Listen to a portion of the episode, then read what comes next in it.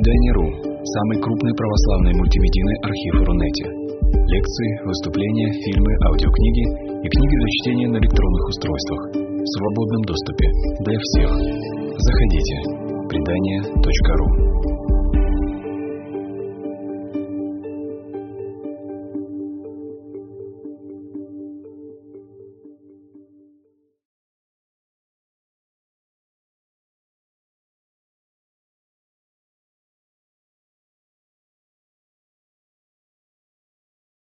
начинать. Ну, а, еще раз добрый вечер.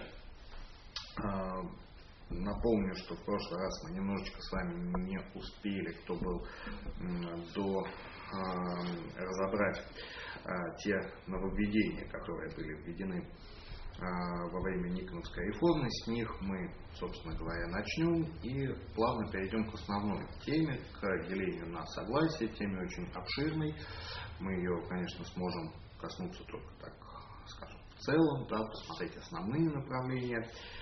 А, и а, два из а, старовеческих согласий, они будут впоследствии у нас предметом отдельного разбора, поэтому мы сегодня их будем касаться лишь в общем. Это Велграницкое согласие, самое большое поповское согласие, и согласие единоверческое, ну, кто-то считает, что можно его назвать э, старообрядческим согласием, кто-то считает, что э, это совершенно особое э, направление. Но э, так или иначе, вот белоконистское согласие и единоверие – это два вопроса, которые мы еще будем разбирать отдельно. Мы в прошлый раз с вами говорили о символе веры, об изменениях в крестном знамении, о замене некоторых текстов и о правке в целом. Сегодня быстренько вначале пробежимся по э, тем основным э, моментам, которые мы не успели у Мельникова разобрать, что он выделяет как главное различие на момент реформы. Безусловно, это замена написания имени Господа с Иисус на Иисус. В принципе, это э, момент, который э, широко известен, и в э, книгах дораскольных иногда тоже встречается и Иисус. Но встречается очень редко, потому что это явная калька просто с греческого текста. В славянских языках практически никогда удвоенная гласная в таком положении не встречается. Этому доказательство, собственно говоря, э, можно найти в большинстве современных славянских языков, если мы с вами будем смотреть сербское написание, украинское написание, везде мы будем видеть одну «и». У болгар до начала 20 века была одна «и», да, сейчас можно встретить такое, такое написание э, в книгах. И э, при этом в прошлый раз был задан такой вопрос, да, как, э, какова мотивация была. Вот э, из книги Жезл, изданной собором 66-67 годов, э, есть э, такое объяснение. Сицевы есть преисладкое имя Иисус, и же приявом от эллинского Иисус, то есть сложного, знаменующего уже Спаситель, по оному ангельскому извещению, еже к Иосифу и наичешися ему имя Иисус, только спасает люди своя от греха. Аще же не будет, то и сложно, не будет иметь того знаменования, оба подобает ее имя, то и сложно писать. Паки сим именем э, дверь изображается тайной по свидетельству некого мужа премудро.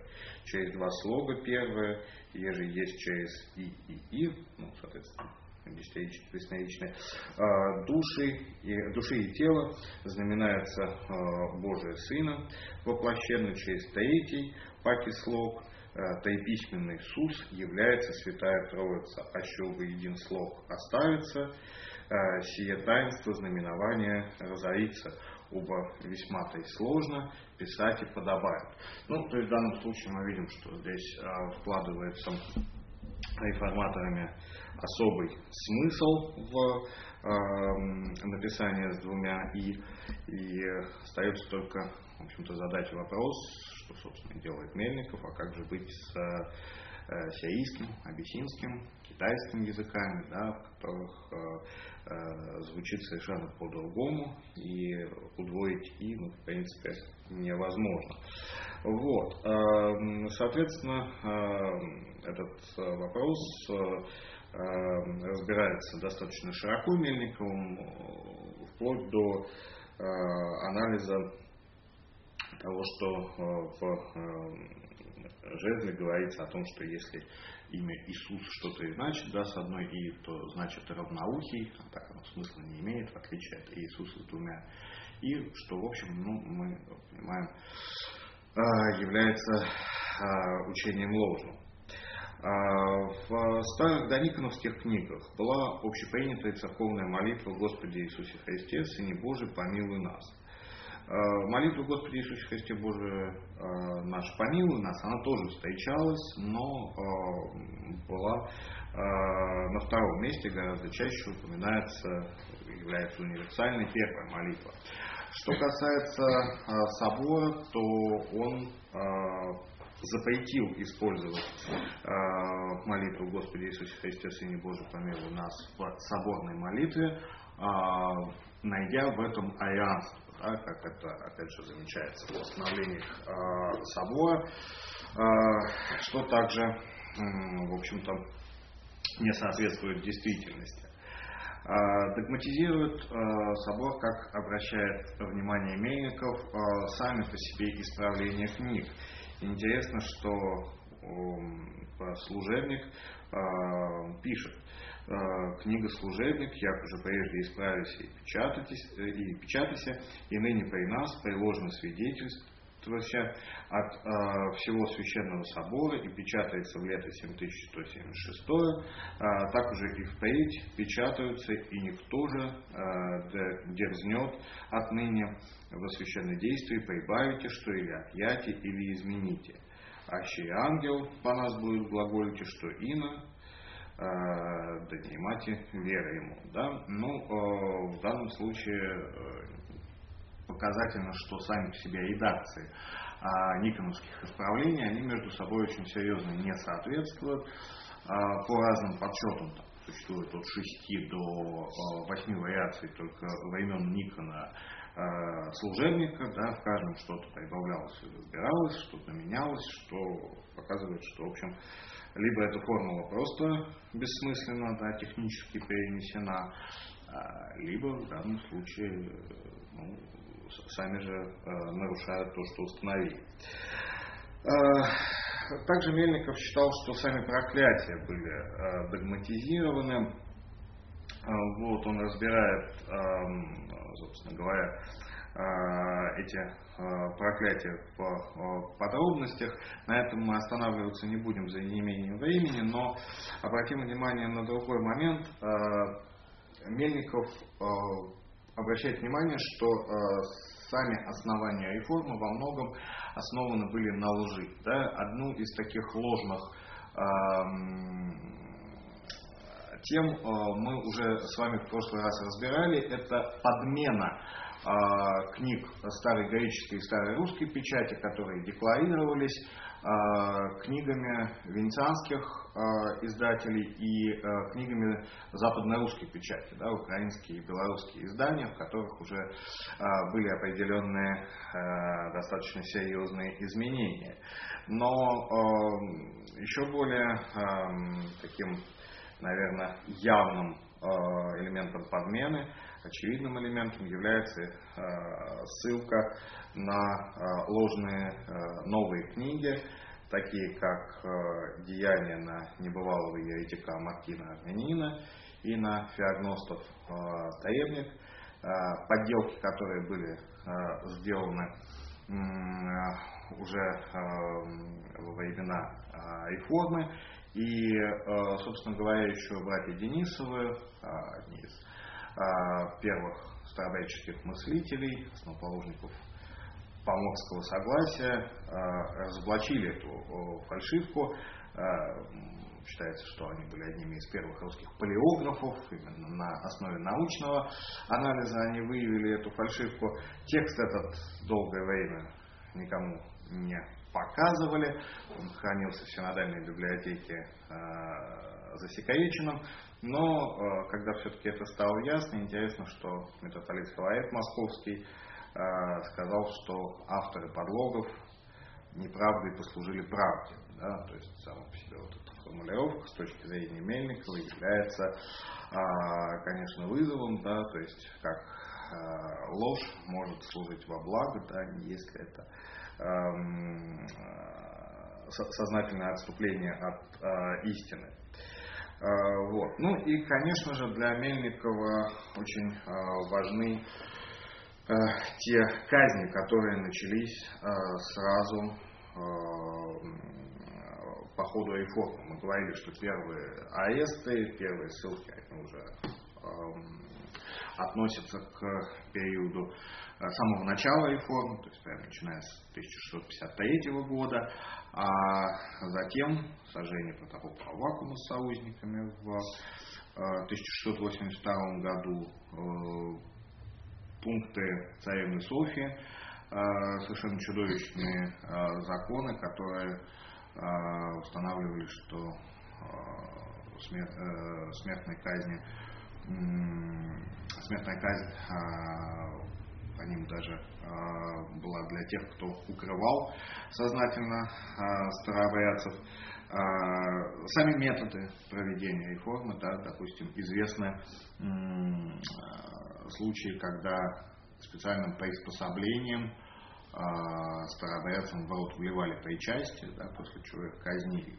Само по себе чудовищное, в общем-то, событие, потому что непонятно, каков смысл причастия. Да? Если это тело и кровь то если человек достоин их принять, то как э, можно предавать его после этого смерти? Да?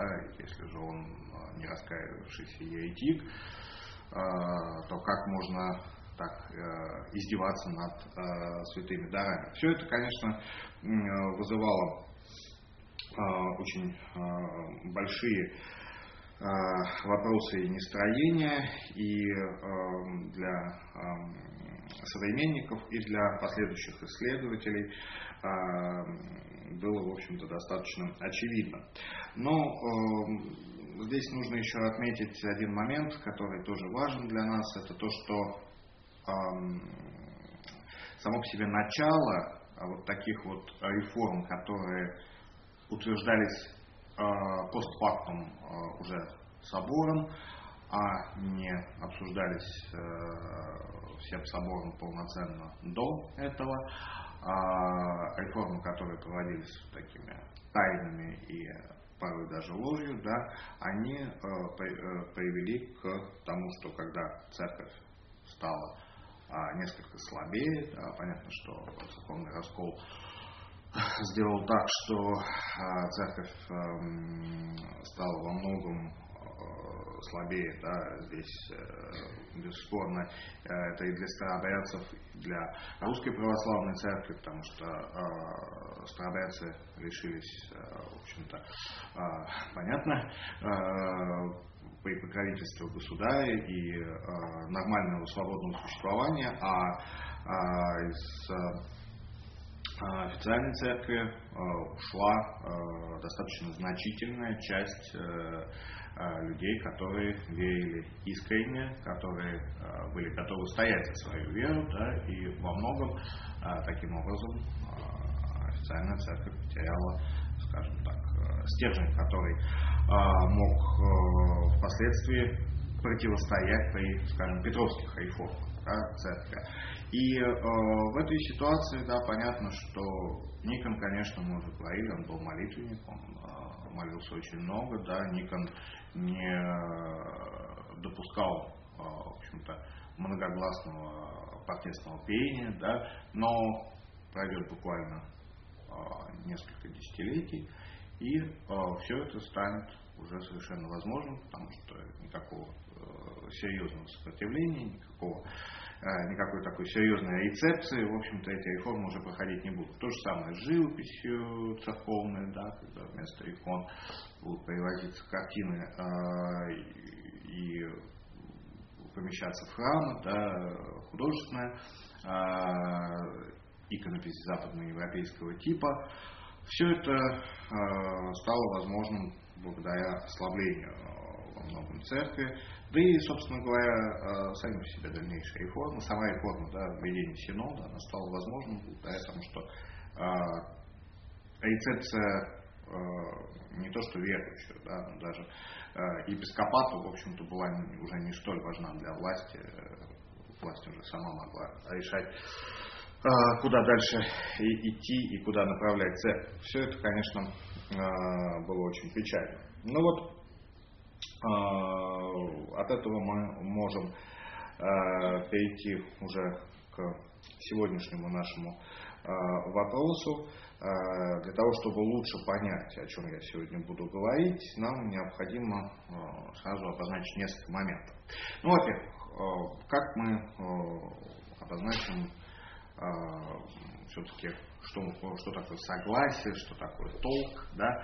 А, в науке нет единого мнения по этому поводу, но а, обычно считается, что старобрядцы обижаются, когда говорят, что старобрядец такого-то толка. Да? Вот на согласие они реагируют совершенно нормально.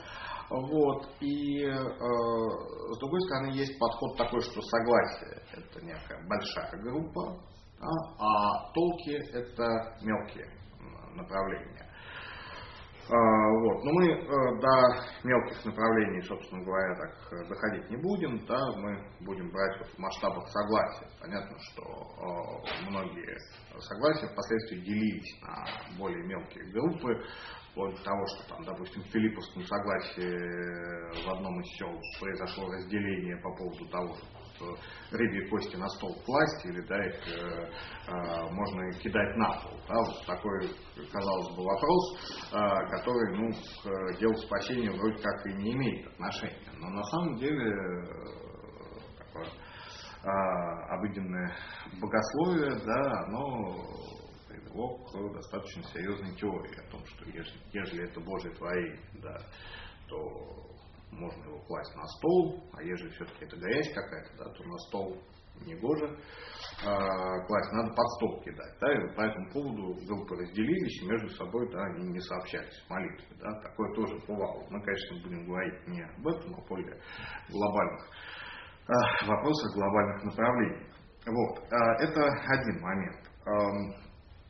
Другой момент – это, а, собственно говоря, разделение церкви а, вот на а, согласие, да, как мы его должны воспринимать.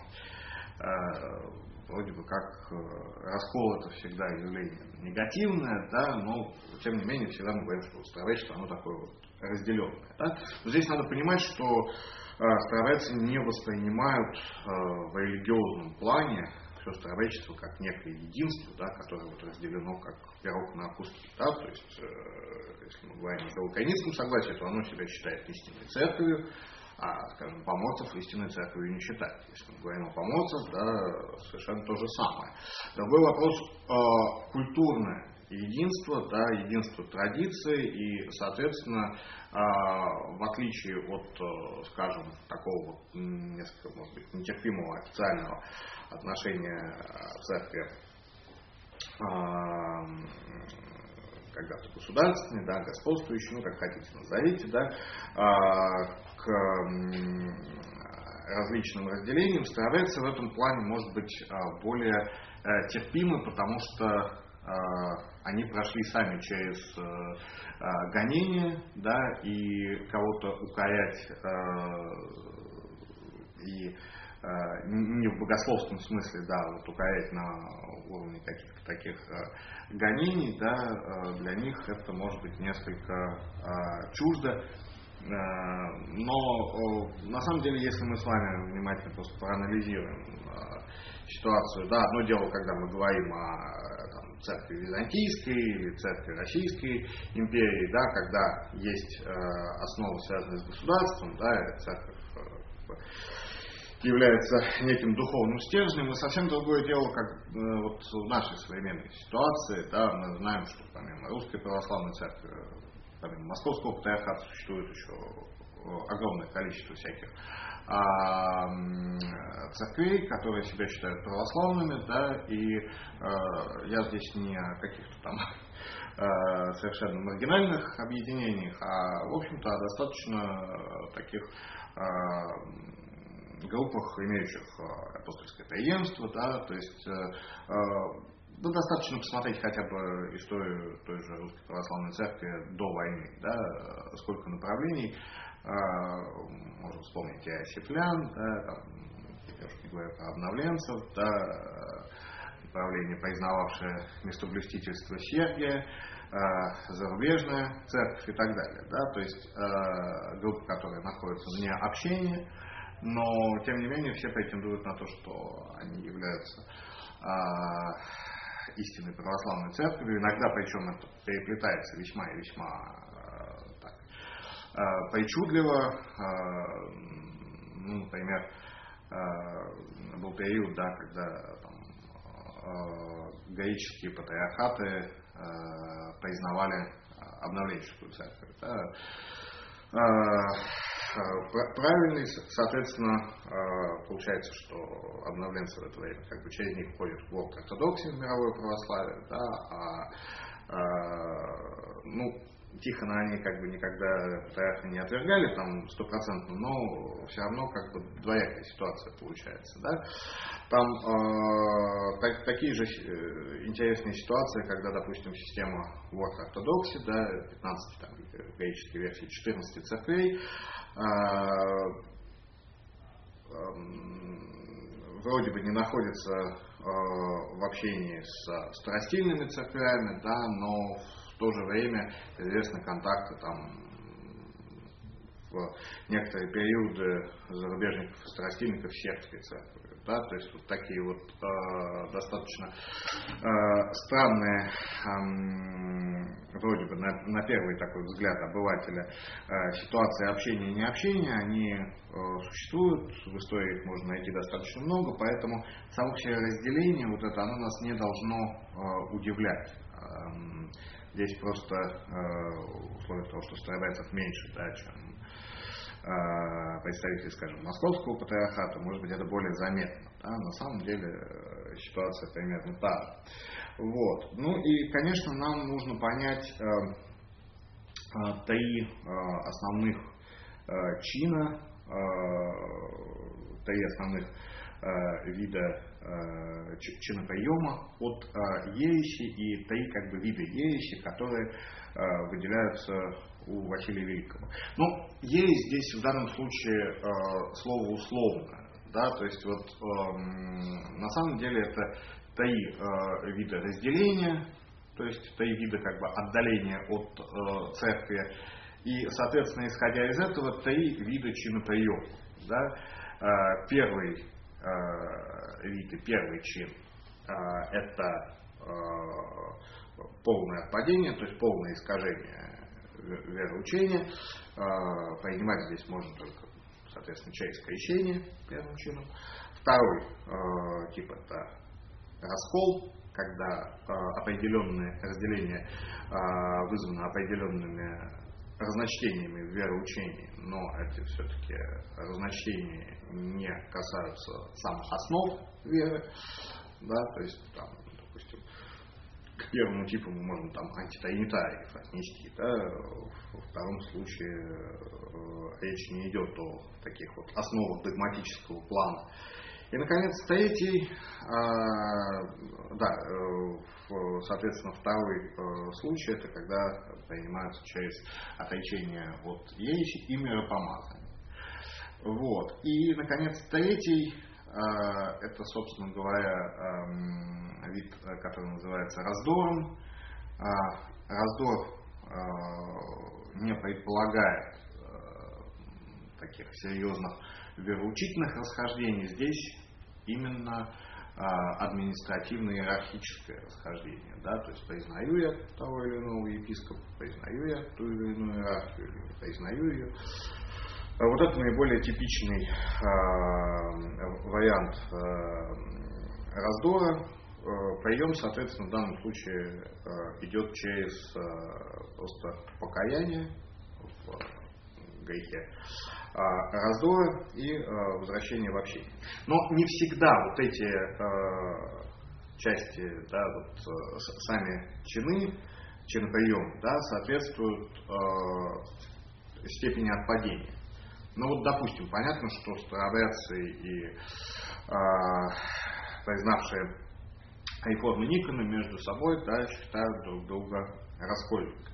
Так или иначе, да, сейчас можно, конечно, говорить, э, я, я говорю о поповцах э, в данном случае, да, конечно, сейчас можно говорить там, о том, что э, Русская Православная Церковь несколько пересмотрела свои взгляды, но в принципе э, в таком чистом виде можно эту ситуацию рассматривать как второй чин. Да. Но, э, допустим, если э, старобрядцы принимают от э, Русской Православной Церкви э, кого-либо в общении, он крещен погружательно, то есть все сделано в соответствии с э,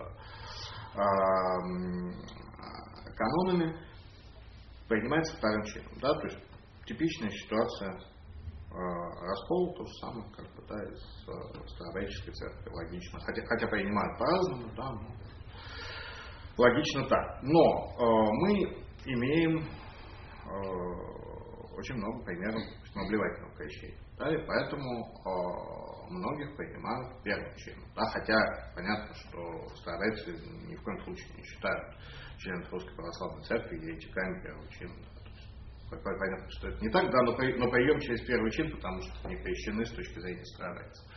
Вот. А, и если, допустим, это в там, в 18 веке было ну, таким исключением, то есть в основном это касалось там, южно-русских губерний, Украины, Малоруссии, да, там, такие типичные, допустим, там у а,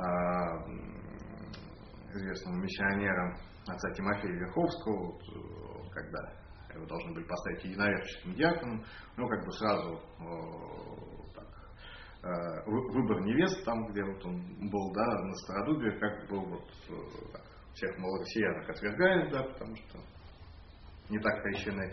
Да, и вот там остается две семьи, в которых, в общем, там крещенные погружательные девушки, да, там одна не понравилась там тетка у нее была с плохим характером, поэтому взяли из другой семьи. Да, вот как бы это совершенно так все было понятно. Сейчас это совершенно ситуация, когда в каждом конкретном случае надо разбирать, да, потому понятно, что там э, в то время в Москве крестили погружательно, сейчас э, можно найти и те, и те варианты. Сибирь, там все было погружательно, да, послевоенный период. Есть епархии, в которых там, вообще уже не крестик погружательно. Да? То есть э, вот э, это как бы нужно иметь перед тем, как мы с вами будем говорить о конкретных разделениях. Ну, э, разумеется, что уже в первые годы после раскола русской церкви, э, начатый патриархом, э, да, э, среди старообрядцев э, начинаются э, Э, начинается обдумывание того, э, как же, собственно говоря, э, дальше существовать. Потому что мы уже говорили, что единственный епископ открыто пошедший на конфликт, Павел Коломенский к этому времени уже упокоился. Точные обстоятельства его смерти неизвестны, но по старообрядческой традиции его убили люди, подосланные Никоном. Во всяком случае, даже собор 66-67 года признавал и вменял Никону в вину а, самочинное извержение Павла из Сана и а, его самочинную ссылку. Вот. Так или иначе, у старобрядцев не остается действующих епископов. Да, есть епископы сочувствующие, я их в прошлый раз перечислял. А, пока они находятся на своих а, кафедрах, в общем-то, многие могут служить по-старому. Да? Как только они уходят, ситуация кардинально меняется. Соответственно, а, встает вопрос, а как же существовать дальше. Пока много священников ставил поставление, вопрос этот больше такой риторический. Э, но, тем не менее, уже э, в 90-х годах достаточно отчетливо видно, что выделяется направление, которое начинает смотреть на проблему в более таком эсхатологическом варианте и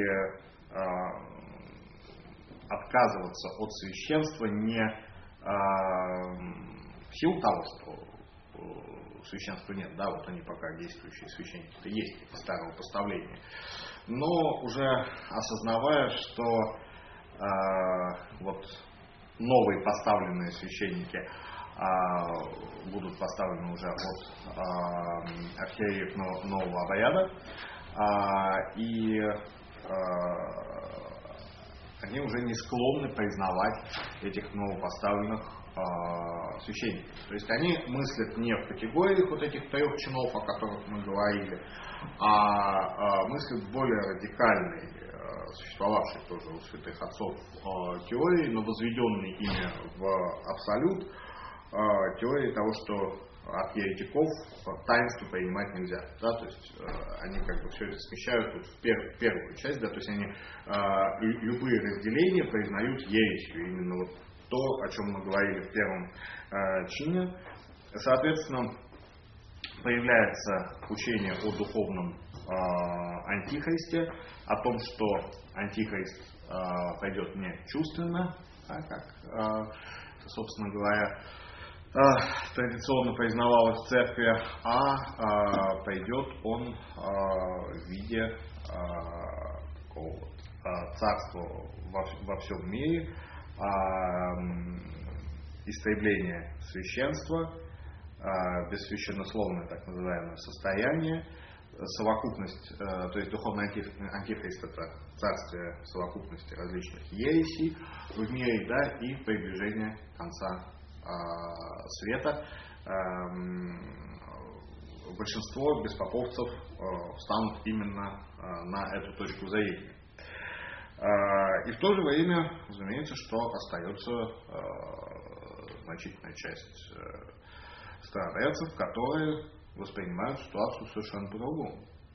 Да, ну вот мы видим, что уклонилась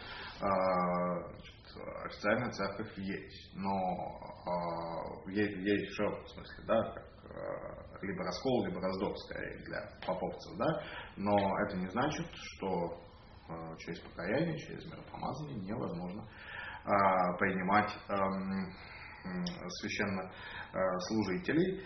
Э, поначалу это вызывало очень большие э, суждения,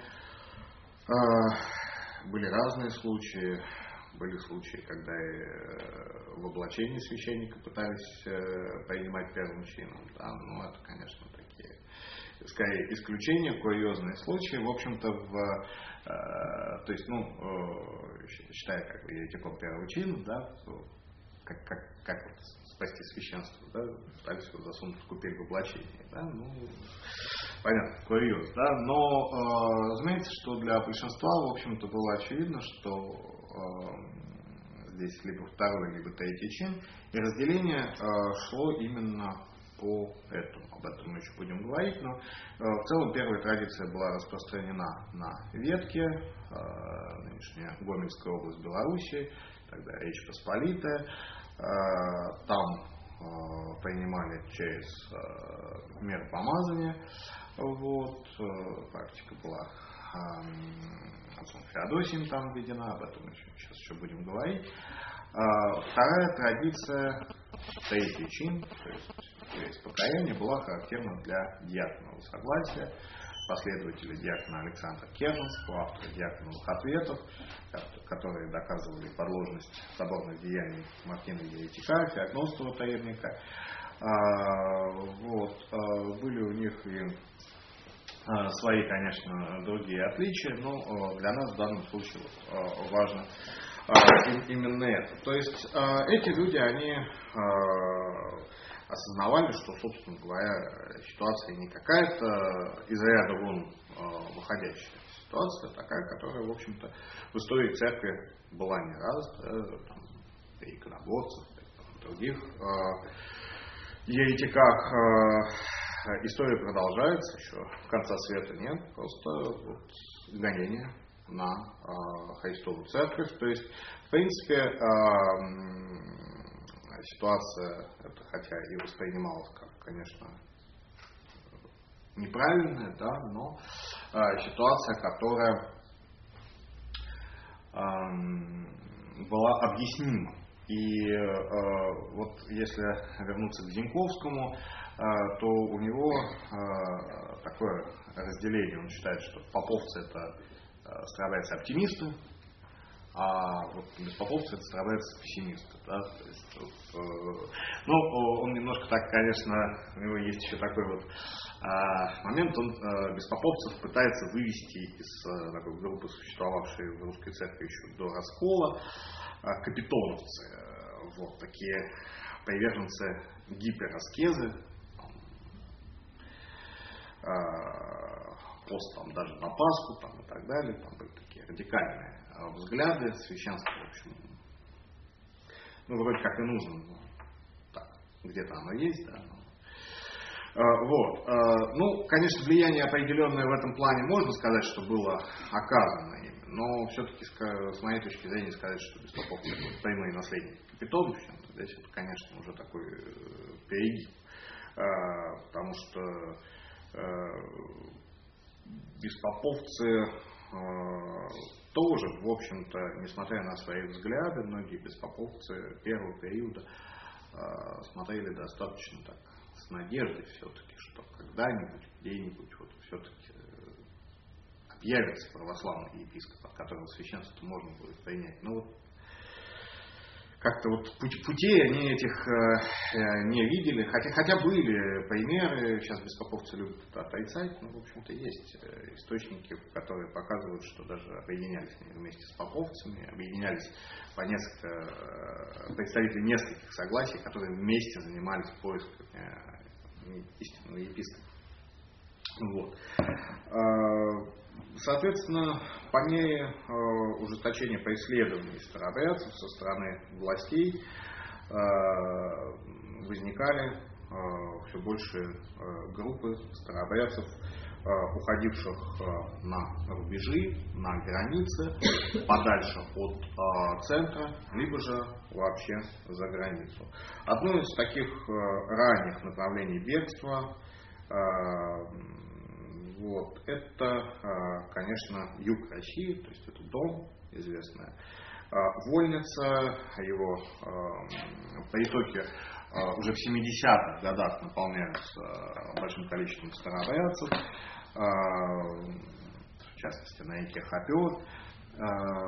Было особенно много здесь проповедовал и священный инок еще до Никоновского поставления Савелий, Расты в его скиту, правда, а, привели к тому, что его схватили и впоследствии он был сожжен. Это было, так сказать, по воле атамана, который не хотел с Москвой ссориться, но его влияние было очень большим. Э, в августе 1683 года в Донской столице э, в Черкасске некий отец Василий открыто читал грамоту с призывом идти на Москву и восстанавливать старую веру. Э, интересно, что со временем, благодаря местным, вот там местные власти, в данном случае казачьи, были более лояльны, и ему они позволили служить по-старому некоторое время. Вот. В 1683 году в устье Дона э, возникла пустынь э, священной инока Феодосия. Э, вот. А впоследствии туда переселяется игумен Досифей, который был в 1662-68 годах настоятелем Никольского монастыря под Тихвином. А, Досифей завязал тесные а, связи с пустодерскими мучениками, с Авакумом и э, с его союзниками, одновременно с боярней Морозовой. А, вот. Там создается очень большой, мощный центр,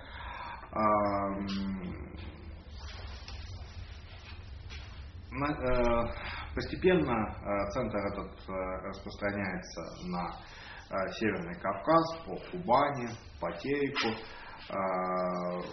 Кроме Досифея на Кавказ уходят отцы Феодосий, Пафнутий, переселяются на земли Кабарды, то есть уже пограничные земли. Особенно миграция увеличивается после знаменитого Булавинского восстания. Уходит целая группа в 1708 году с Дона на Кубань, а потом в Турцию, потом разделится, и часть э, будет жить в Турции, а часть на э, территории э, нынешней Румынии и нынешней Одесской области Украины до сих пор проживают так называемые некрасовцы. Они же Игнат-казаки, в Турции их называли Игнат-казаки по имени Э, Игнат Некрасов атаман, да, а у нас их э, звали по фамилии Некрасовцы. Интересно, что это э, войско впоследствии из, из этого войска впоследствии будут выбирать охрану турецкого султана. Есть, элитные такие э, части, ну, насколько это можно казакам, конечно, применить, да, в понимании. Э, вот, и собственно говоря, миграция они известны хорошо до сих пор. Э, часть их вернулась в Россию, сейчас тоже проживает на Кавказе. Часть э, осталась в Румынии и в Одесской области. Вот. Это мощное одно направление. Да? Затем мощное направление это Стародубье, современная а, Баянская область, и ветка, соседствующая ветка. Ветка а, сегодня это Белоруссия, тогда это а, Речь Посполитая, то есть земли уже за рубежом. И там, собственно говоря, именно Беглопоповское направление играло главную роль. В Стародубских слободах удобно было заниматься торговлей достаточно быстро а, стараются подняли там экономический уровень этих земель. А, один из а, первых, первых ну, первый известный священник, который туда переселился, это отец Кузьма или Козьма из храма всех, всех святых на Кулишках, да, то есть э, храм достаточно знаменитый, а, и паства его, видимо, была, в общем, не очень-то бедной. Да,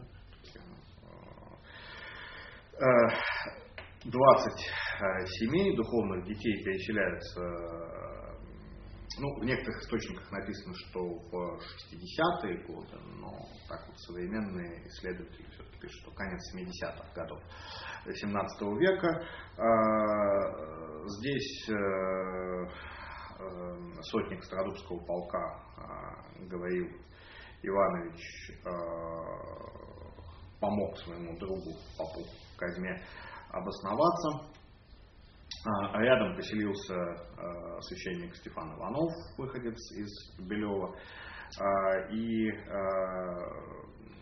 то, что здесь старобрядцы могли существовать более-менее свободно, это, конечно, привело к тому, что постепенно сюда начинают перемещаться значительные группы старобрядцев.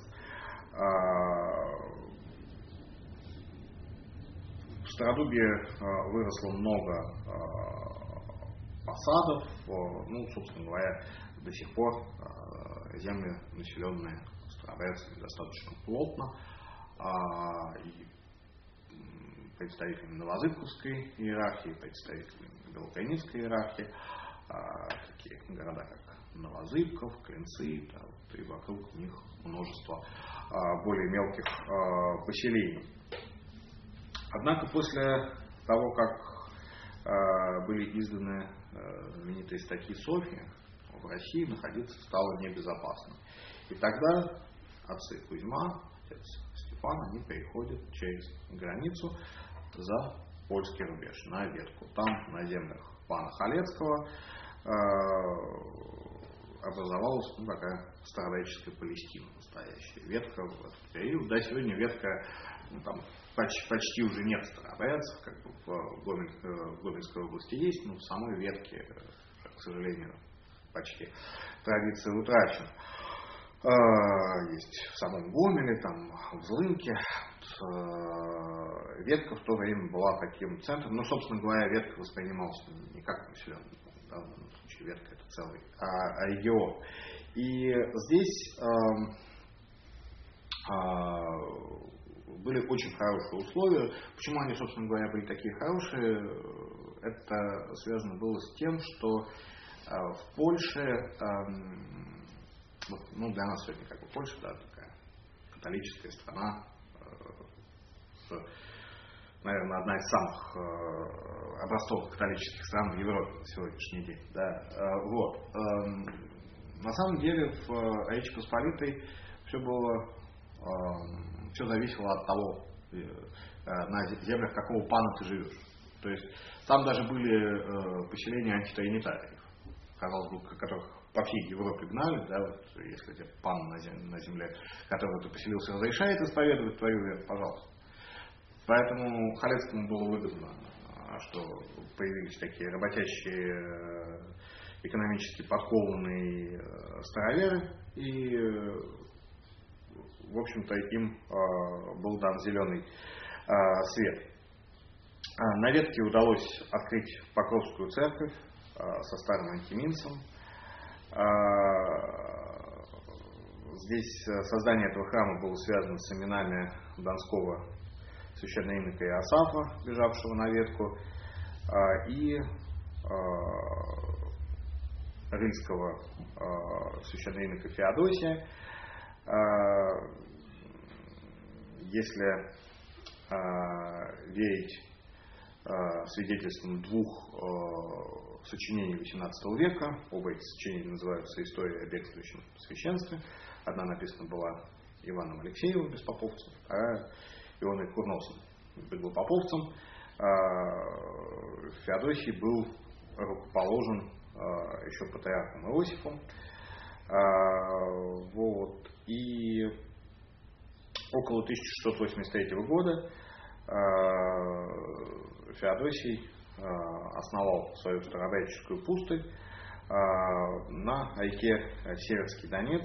В 1686 году он был арестован, его отправляют в Киеву Белозерский монастырь, там он несколько лет прожил и внешне принял реформы, но в результате, как только надзор за ним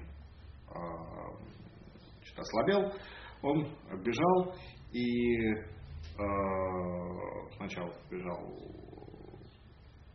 на Керженец, а, вернулся в старообрядчество, а потом оказывается в Калуге, и в 1695 году а, он а, тайно находит храм, который был с неповрежденным антименцем, но служба за ветхостью в нем не совершалась, церковь Крова Пресвятой Богородицы, и там он осветил большое количество запасных городов стоит а, проблем с а, причастием хотя бы на какое-то время у староверов не было. А, особенно эта картина все описывает Мельников Печерский в очерках Поповщина. Согласно староверческому преданию, Феодосию удалось еще и забрать э, оттуда иконостас с старый иконостас времен Ивана Грозного и перевести на ветку.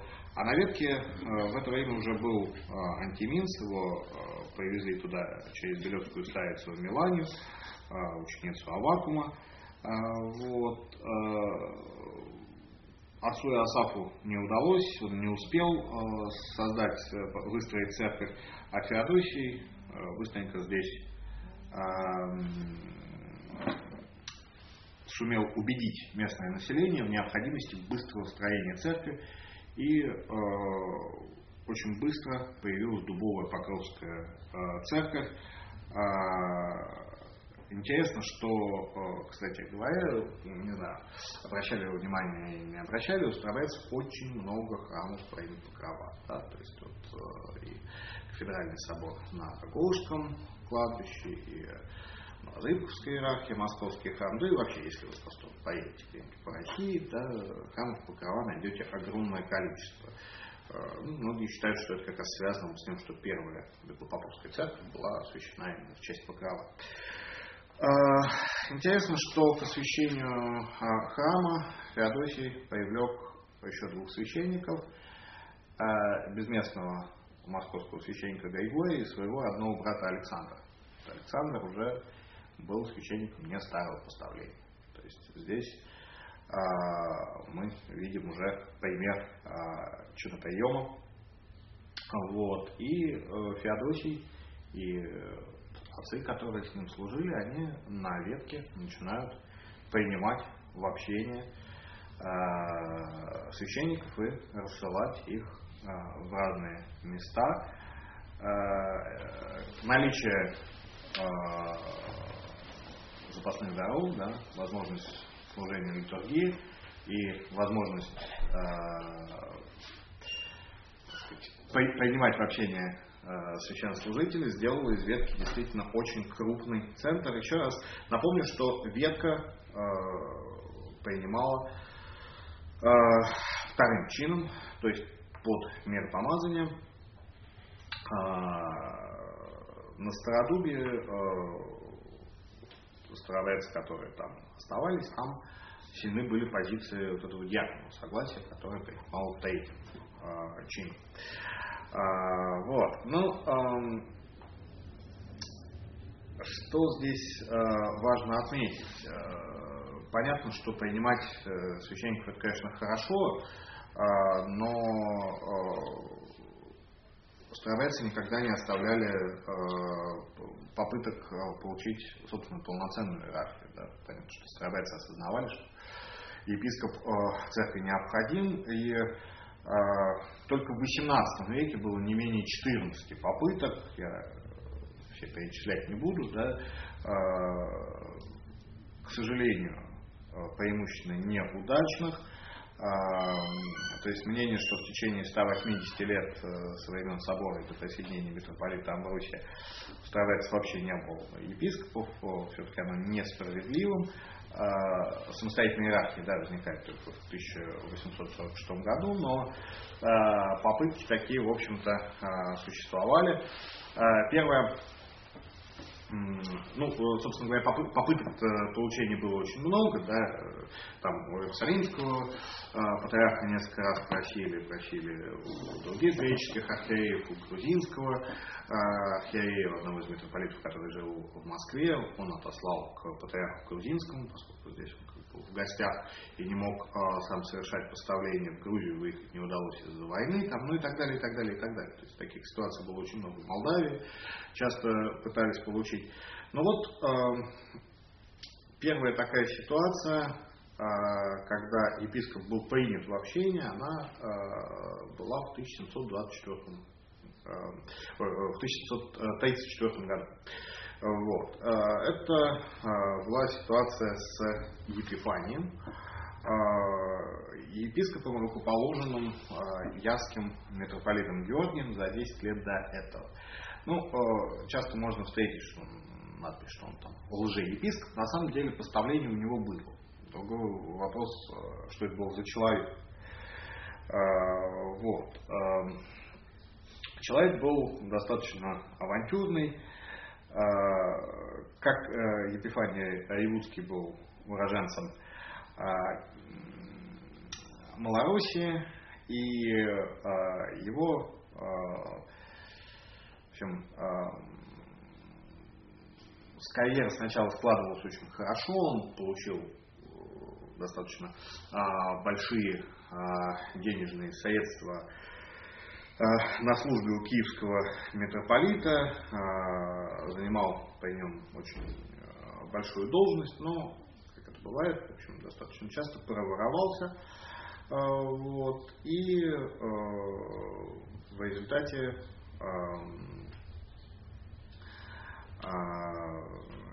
бежал в земли Ясского митрополита, с собой прихватив определенные документы, на основе которых он там был в общем, не совсем правильно руководом. Но тем не менее представление было. Впоследствии он, когда все это выяснилось, он вернулся на территорию России, его взяли и он попал в заключение. Старобрядцев удалось его из, вынуть из заключения, не буду сейчас рассказывать все подробности, если интересно, Мельников Печатский наиболее красочно об этом рассказывает. И его доставили на ветку. Епифаний как бы себя показывал как желавшим принять э, старообрядчество, но очень скоро, в общем, выяснилось, что архиерей, он э, никудышный, э, старообрядчество ему не близко, хотя он успел для старообрядцев поставить 14 священников, но в, общем, в результате этих священников практически не признавали, потому что начали проводить расследование и поняли, что он, собственно говоря, происходит из Малоруссии, и крещение-то у него, скорее всего, обливательное. Там, правда, была э, партия, которая пыталась э, эту тему, скажем так, закрыть и э, даже сочинили легенду о том, что если пойдут тебя спрашивать, ты рассказываешь, что вот меня даже в детстве дразнили утопленником, потому что всех крестили обливательно, меня вот, значит, погрузили. Но э, понятно, что это, в общем-то, не особо все э, было убедительно.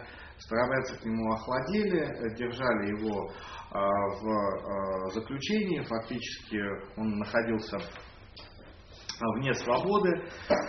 И вот э, э, императрица Анна Иоанна в 1735 году э, посылает э, на эти территории войска, так э, называемая первая выгонка Светки, и старобрядцев загоняют обратно на территорию России.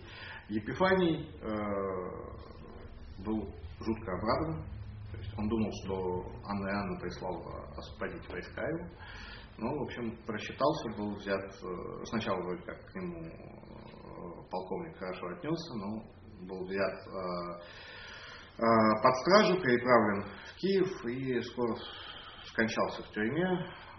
Ну, его физическое состояние к тому времени было уже достаточно печальным, потому что, в общем, в заключении он начал сильно пить, у него началась водянка. В общем, короче говоря, первый опыт был крайне неудачным. А, более удачный опыт, но не нашедший продолжения, а, был а, в середине XVIII века, когда по требованию турецкого султана архиепископ Крымский Гидеон рукоположил для гребенских кубанцев их кандидата инока Феодосия в сан епископа Кубанского и Терского. Со временем этот епископ перешел к казакам некрасовцам в Добруджу, но не поладил с ними, поселился на левой стороне Днестра, там построил Слободу Маяки, а, собственно говоря, до сих пор существующую, сейчас это Одесская область Украины. А, там впоследствии умер. А, по свидетельству того же Мельникова Печерского, местные жители считали Феодосия святым, читали его могилу. Вот, но вот продолжения там этой истории не было. Еще одна практически удачная попытка, но закончившаяся в результате неудачно. Это попытка 1779 года, когда дьяконовцы отправили иноков Иосафа и Рафаила в Грецию, Палестину для поисков архиерея, готовых перейти в старобрядчество. И Иосаф был посвящен в 1781 году э, епископом Герасимом э, в Иеромонахе, это было в э, Константинополе, а потом Иерусалимским патриархом Даниилом в Архимандриты. Тот же Даниил возвел э, инока Рафаила в епископа, но он умер в Турции, так и не вернувшись э, из Иерусалима в Россию. То есть э, здесь мы видим, что продолжения не было. Были и э, ситуации более, скажем так, печальные, даже печальнее, чем ситуация с Епифанием, э, ситуации э, самозваных епископов. Э, вот, соответственно,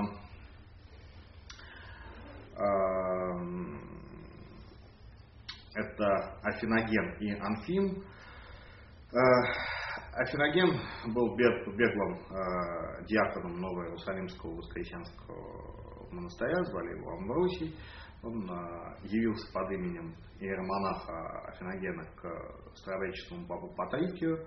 И когда втерся в его доверие, он, в общем-то, начал делать намеки о том, что он архиерей то там пойдут к нему архиерейский благословить кого-нибудь, задумался, то элементы облачения у него там какие-то стали появляться. Ну, в общем, короче говоря, появились у него э, те, те, кто признал его, вот, э, последователи э, из диаконовцев, э, он стал э, ставить попов и диаконов, э, вот, но э, они все очень относились серьезно к таким вещам, поэтому были отправлены запросы, было выяснено, кто это. Денежки отправлены были и в Москву, и в Петербург, и в места, где он до этого появлялся. Э, деньги были, видимо, направлены хорошие. То есть все справочки были привезены, и Афиногену пришлось в срочном порядке бежать в Польшу, где он вступил на военную службу, потом дослужился по некоторой информации до капитана, э, женился, ну, в общем, типичный авантюрист. Э, еще более интересна была ситуация с э, другим лжеархиереем Анфимом, э, который именовал себя епископом Кубанским и Хатинские раи. А, вот, а, он а, тоже был из прибежавших из России. Его облик, он внушал такое доверие, потому что действительно посидел и в заключении, и побывал, э, претерпел большие муки э, в молодости, у него были рваные ноздри, там, в общем, ну, такая личность, которая в общем, внушала доверие, что вот он э, пострадал за старую веру. Вот, и он решил получить поставление от того самого Афиногена. Но у Афиногена уже, в общем, ситуация была критическая, понимал, что если он сейчас поедет навстречу, могут его и задержать. Поэтому э, э, Афиноген сообщил, что он поехать никак не может, но подготовил э, справки из святых отцов, когда хератония совершалась на расстоянии. Вот, и был договорен, что значит, он будет читать молитву на поставление, а Анфим, соответственно, будет облачаться в это время. Но когда Анфим облачался, Афиноген уже убежал в Польшу. В общем, он думал, что его рукоположили, а э, получилось так, что, в общем, очень скоро страдальцы узнали, что Афиноген-то уже нет. Потом он попытался, в общем, всеми правдами и неправдами подтвердить э, свою свое архиерейство через э, Браиловского митрополита Даниила вот, в Румынии, ну тогда на территории еще Османской империи. Вот. Но это уже все, в общем-то, было достаточно э, понятно для старобрядцев, что это самозванец, э, и э, в результате казаки расправились с ним в присущей манере, то есть его просто потопили в Днестре, схватили и утопили как самозванца в Днестре, последователей у него не было. Вот, поэтому э, ситуация такая, э, ситуации такие достаточно печальные, они привели к э, тому, что э, со временем э, староверцы начинают искать какие-то другие варианты. И один из вариантов, который приходил некоторым в голову, да, это получить священство от церкви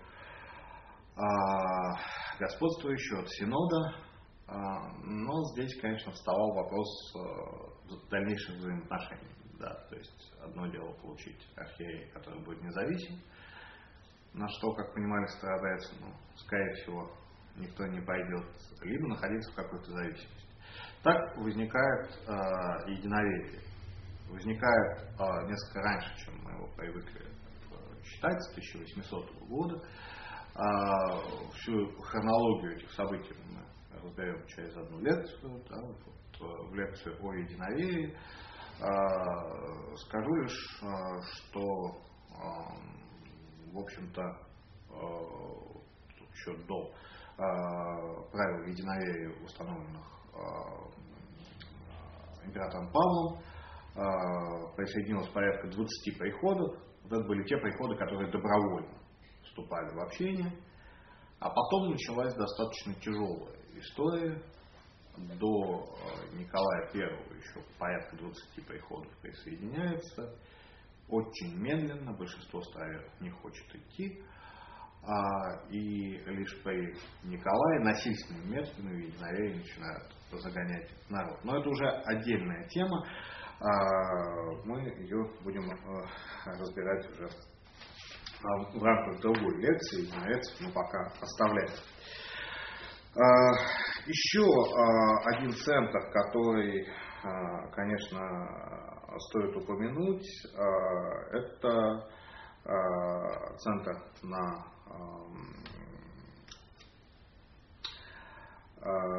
Керженце. Вот, здесь тоже активно действовали старобрядцы-поповцы. Ну и здесь а, происходила знаменитая полемика, как раз которую я уже упоминал, между диаконом Александром и а, нижегородским епископом Петеримом. Жаль, что нет времени просто это разобрать, но это один из крупнейших центров, опять же, Нижегородчина и прилегающие территории становятся крупнейшим центром. Ну и еще, наконец, один э, важный э, центр – это, конечно, э, Иргиз. Э, это э, центр, э, связанный с Саратовым, с э, вот этой частью э, Поволжья, где э, тоже активно э, действовали э, поповцы, Здесь э, очень многих э, священников э, принимали в общение. Были периоды, когда здесь набиралось до 200 священников, которые принимали здесь в общение. Среди этих священников, конечно, были священники разного качества.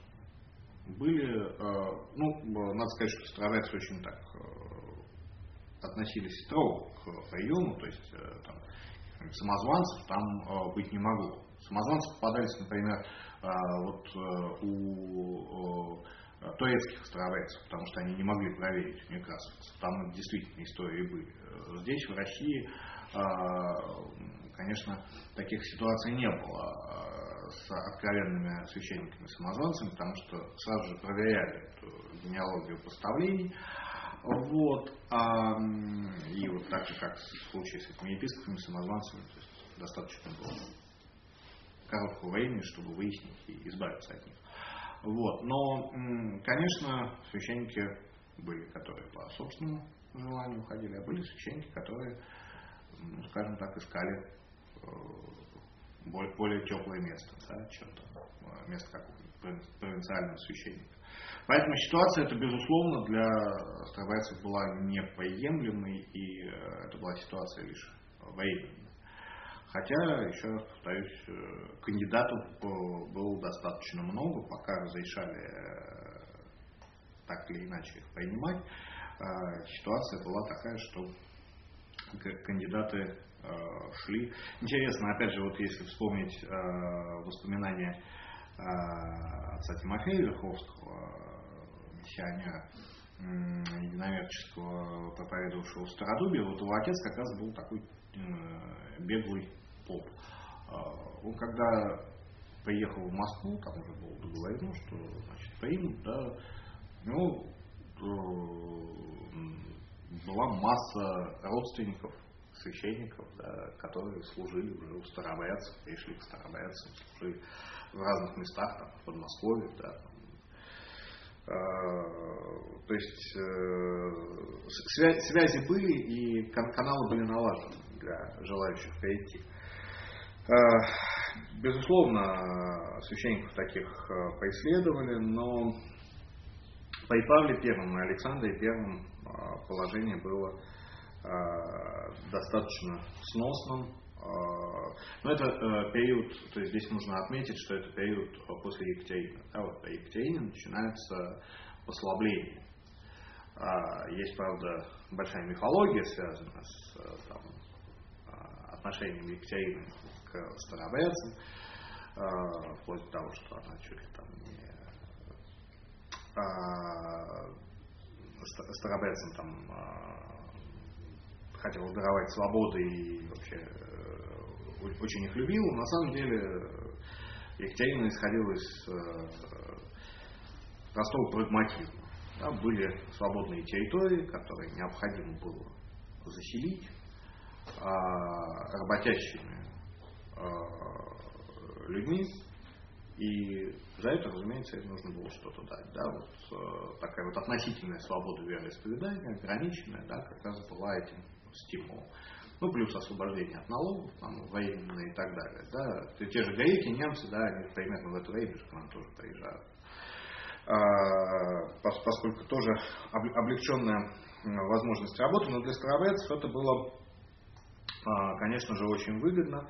Число монашествующих на Иргизе э, по отдельным монастырям в это время колебалось от 100 а, до 700 человек. А, в 1828 году рекордно 3000 иноков, не считая послушников.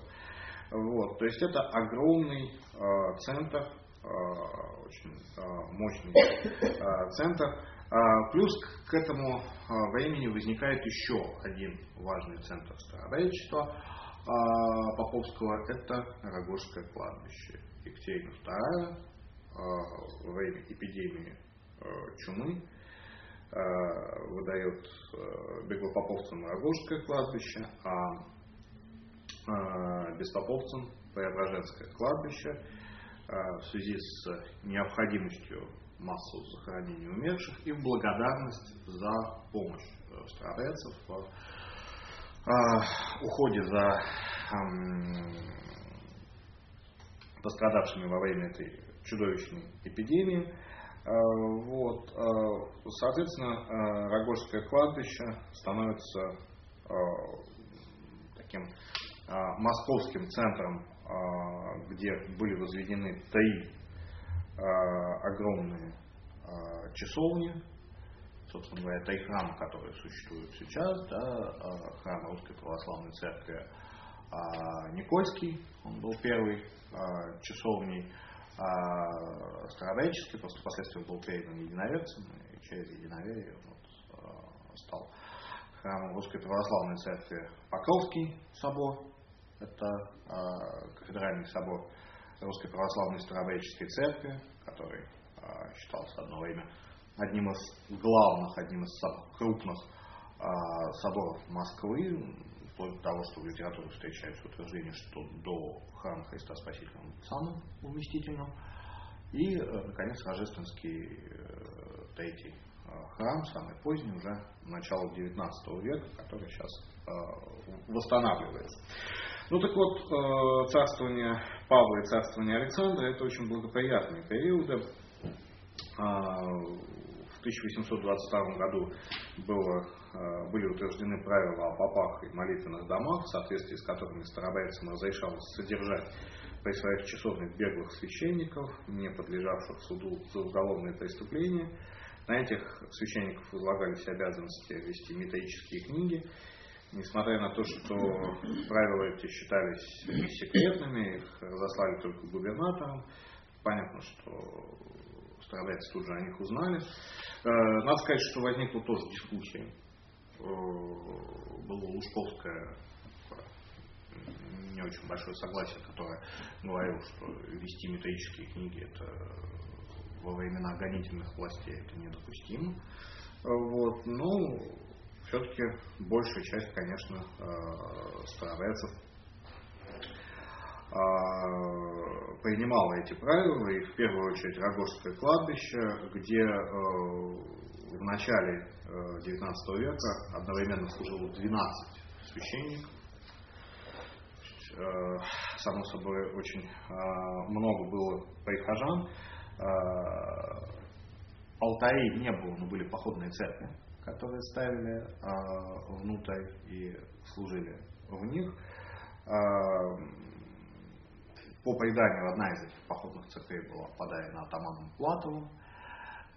Вот, 22 году было уже три таких а, церкви а, полотняных, походных. И в 23 году э, Синод запрещает служить в них, но все равно служит.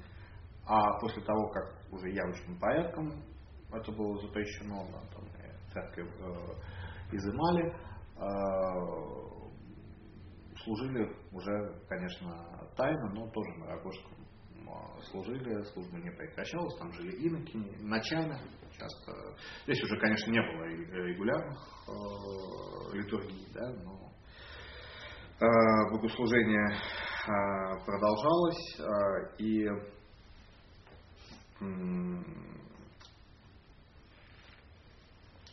а, при постоянном росте числа прихожан Рогожского кладбища а, здесь э, был, огромный центр. Правда, а, со временем старобрядцам было запрещено переезжать из одного место в другое, а потом при Николае вообще э, стали э, отправлять беглых, новых беглых священников на место их предыдущего служения. А, то есть э, фактически канал был перекрыт, и поэтому при огромном количестве паствы в 1945 году уже было всего три священника и три диакона. Не хватало духовенства и в других крупных центрах старообрядчества, и, соответственно, вновь э, встает э, вопрос, что делать. И в, начинаются э, очередные поиски э, архиереев, которые на этот раз увенчаются успехом. Об этом мы будем говорить в следующей лекции. Да, э, в 1846 году э, старобрядцам удалось уговорить перейти себе митрополита Амвросия Босно-Сараевского, проживавшего в Константинополе, на покое на справом служении. Он был со своей кафедры удален по требованию турецких властей, потому что поддержал а, боснийское восстание, боснийских сербов в восстании против турок. Вот. Но, разумеется, не был запрещен, был выдан храм в Корнене, просто в Константинополе. Вот, и этот э, архиерей, который ныне канонизирован в нашей э, церкви, был э, найден здесь э, старобрядцами и перевезен на территорию Австро-Венгрии, э, в село Белая Крайница, сейчас в двух километрах от румынской границы, это уже Украина, где был совершен чиноприем, и впоследствии а, к произошла иерархия а, так называемая белокаиницкая, или в миссионерской ее еще называют австрийской территории, ну, стараются на это обижаются. На термин австрийская а, мы считаем белокаиницкая иерархия, да, это адекватный термин. А, собственно говоря, а, иерархия это продолжает в России русской православной старообрядческой церкви и а, вторая метрополия в Румынии, которую возглавляет э, митрополит с титулом Белокаинского и Бухарестского, но реально кафедра на сегодняшний день, после вторжения советских войск в Буковину, находится в городе Браила на юге Румынии. Вот, два, два, две метрополии, которые, собственно говоря, отсюда происходят. Но не все, прямо скажем, сразу захотели принять митрополита Амвросия. Остались беглопоповцы, которые продолжали принимать через второй преимущественный чин, хотя, в принципе, в это время существуют еще диаконовцы, но их становится все меньше и меньше. В результате диаконовцы практически растворились, потому как часть из них ушла в единоверие, а часть присоединилась все-таки к белокаинской иерархии. Осталась часть беглопоповцев, которые не захотели признать митрополита Амвросия.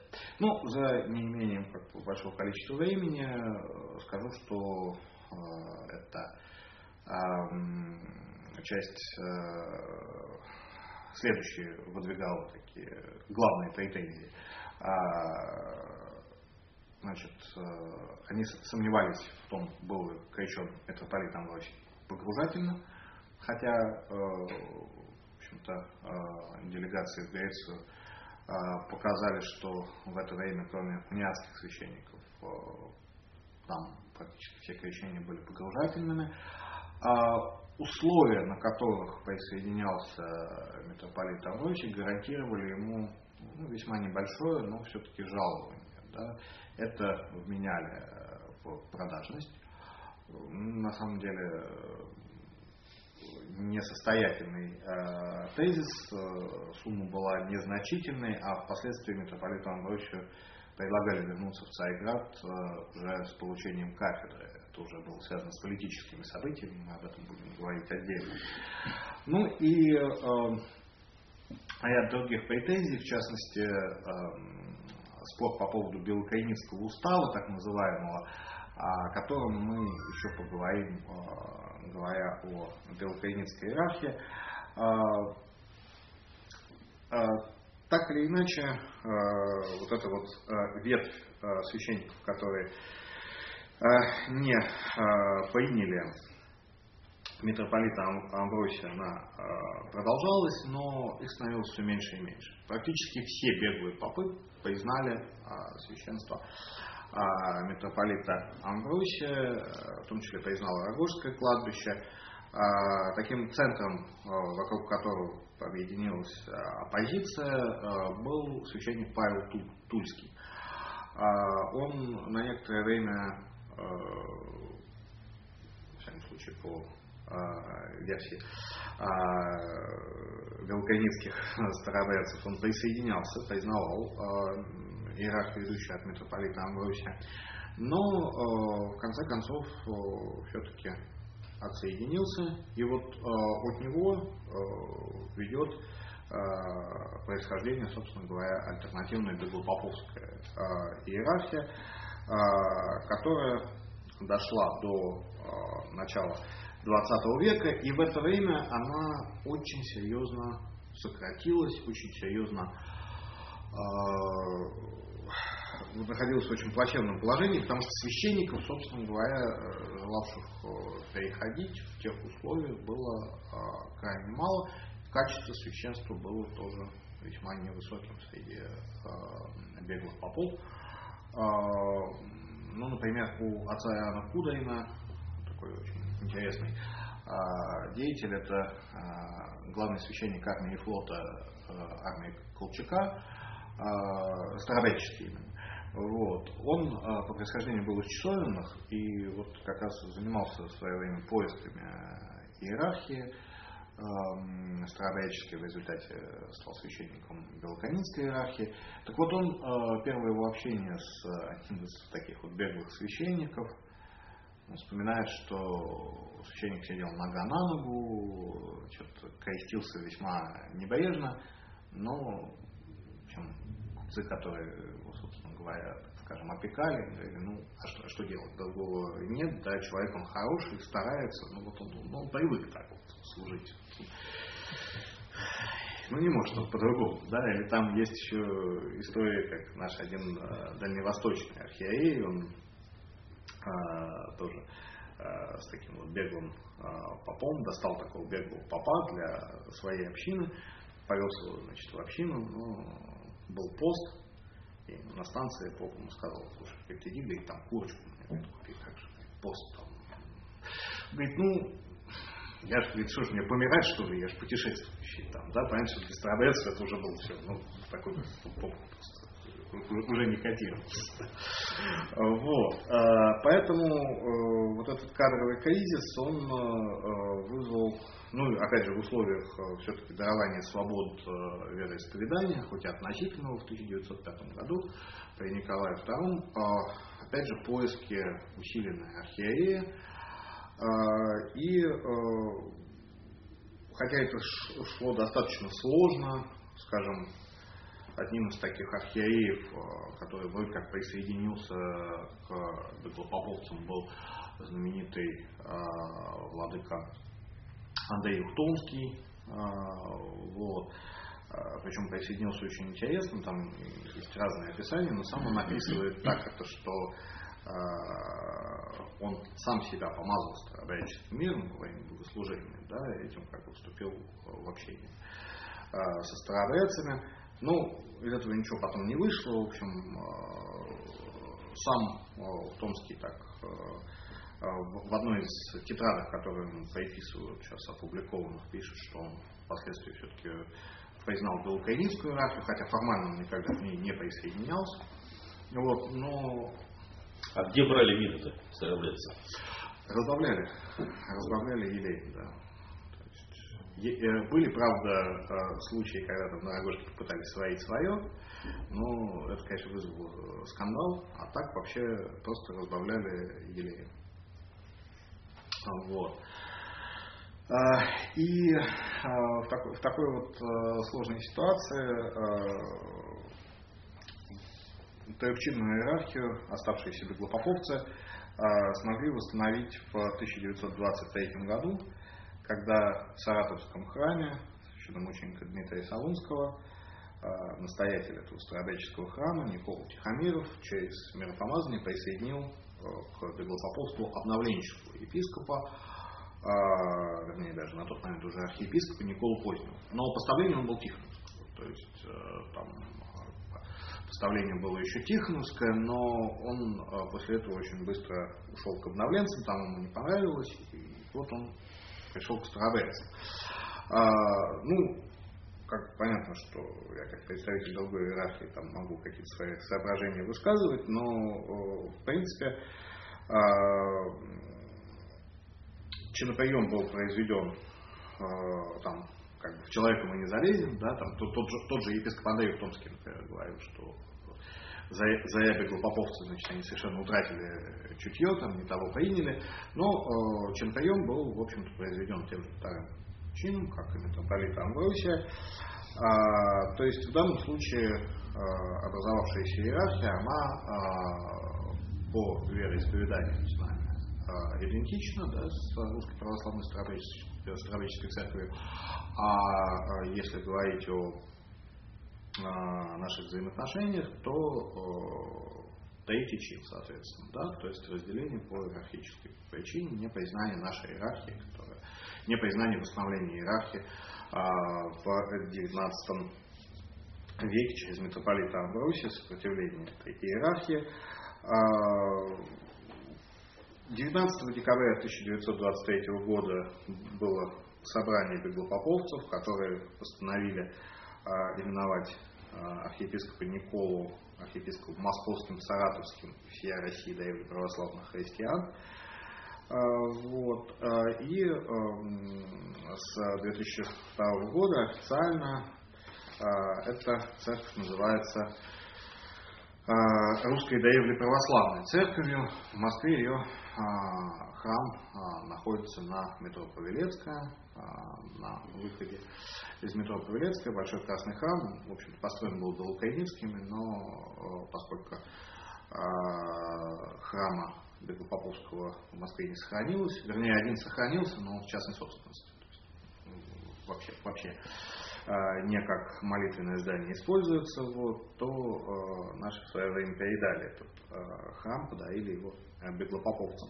В сентябре 1929 года к ним присоединился единоверческий епископ Стефан Расторгуев.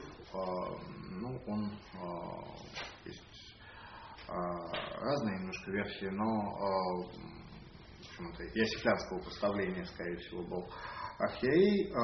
Первоначально центр был в Саратове, месте пребывания архиепископа.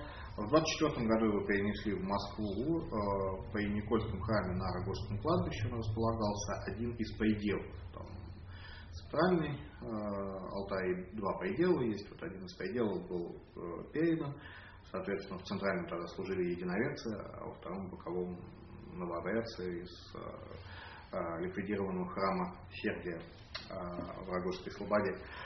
Вот. Потом в 1955 году центр переехал в Куйбышев, в 1963 году переместился в Новозыбков, в Баянскую область.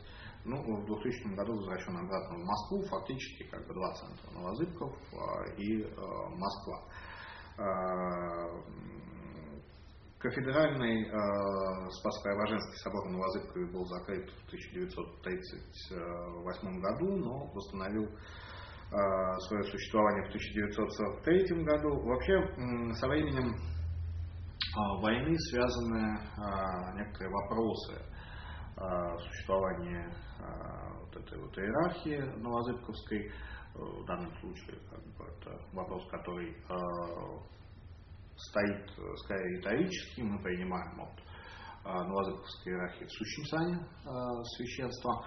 Но, тем не менее, есть некоторые вопросы, связанные с э, продолжением этой иерархии в период э, Великой Отечественной войны, потому что нет внешних свидетельств э, поставления архиепископа Иоанна Калинина, эм, который был поставлен на Кавказе, в общем, в состоянии такой секретности. Ну, здесь как бы мы утверждать, конечно, ничего не можем, потому что есть лишь вопросы да, о том, что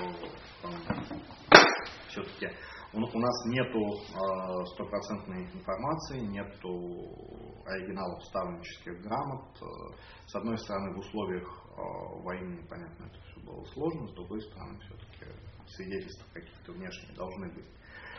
А, вот. Э,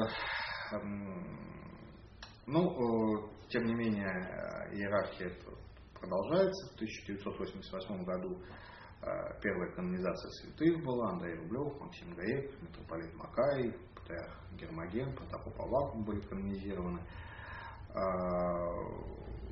существует э, духовное училище, раньше было в Новозыбкове, сейчас оно перенесено в Москву, там два теоретических курса, два практических, то есть фактически уже Э, два следующих курса, это просто богослужебная практика.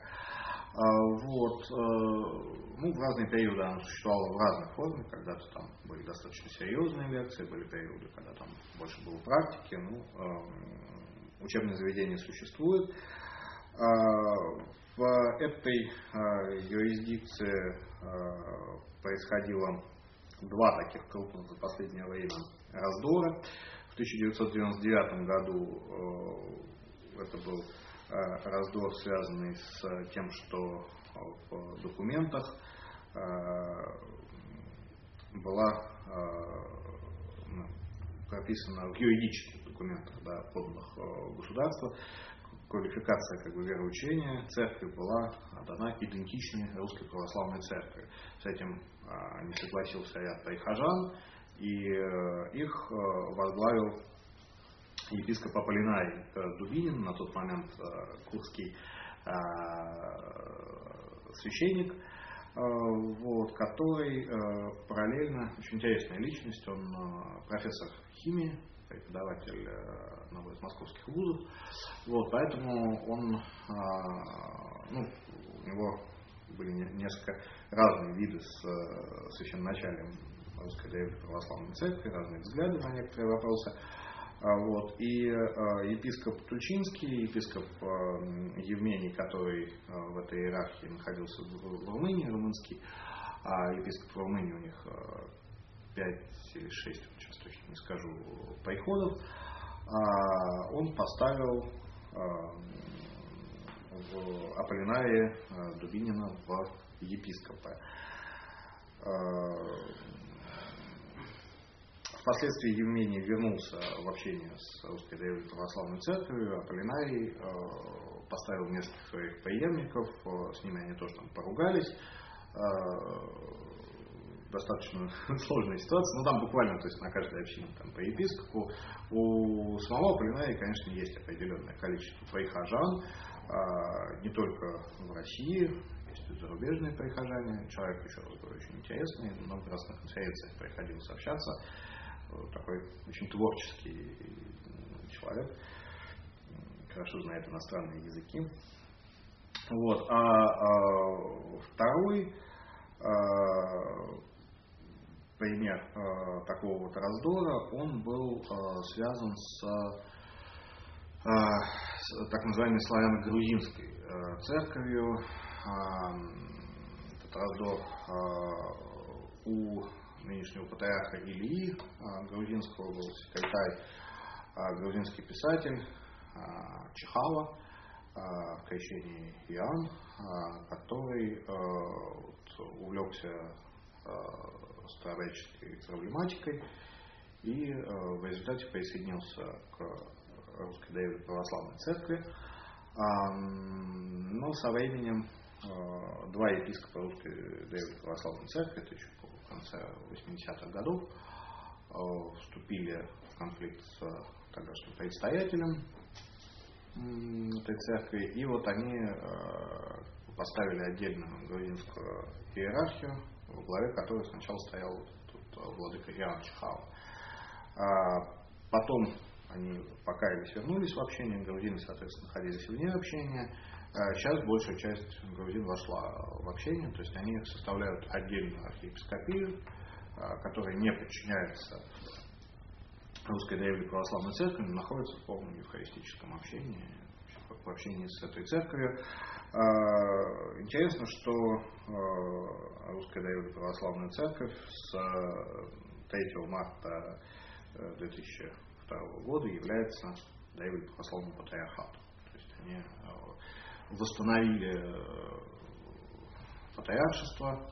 Было это сделано достаточно интересно. В спешке, буквально восстановили, на следующий день поставили, там, э, за ночь сделали клуб. Вот, правда, один из инициаторов этого представления сейчас э, ну, уже достаточно давно в нашей церкви находится. Второй, отец Андрей Марченко, является одним из, наверное, самых таких умных а, интересных а, богословов и историков как раз русской древней православной церкви. А, вот. Но, тем не менее, вот значит, владыка Александр Калинин, уже третий, кстати, представитель этой семьи во главе четвертой епископ в семье и третий, э, глава из этой семьи. Вот первый был Иоанн, потом был его а, племянник, а, ну, там они не подряд да, а, возглавляли эту церковь.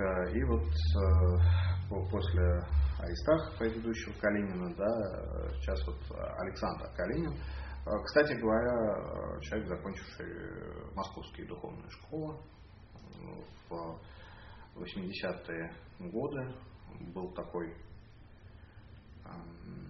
момент, когда э, старообрядцев пригласили обучаться в э, духовных школах, конец 70-х, начало 80-х годов.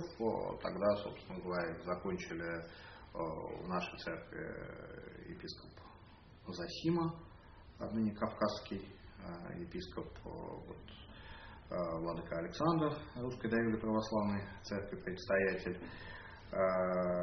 У поморцев закончил Иван Иванович Миролюбов, ныне отец Иван Миролюбов, секретарь комиссии по взаимоотношению со старообрядцами и старообрядными приходами Русской Православной Церкви, а тогда деятель Рижской Гребенщиковской поморской общины, самой крупной беспоповской общины в мире.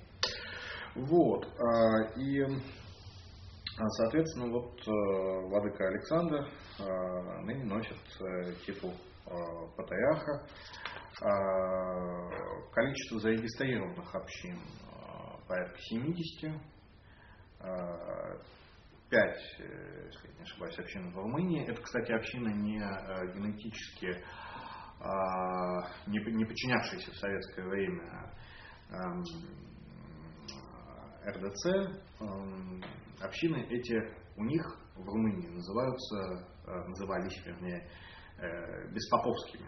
Но это на самом деле не беспоповцы, а это именно беглопоповцы, бывшие там без э, иерархии. Одна община есть в Болгарии, село Казашка.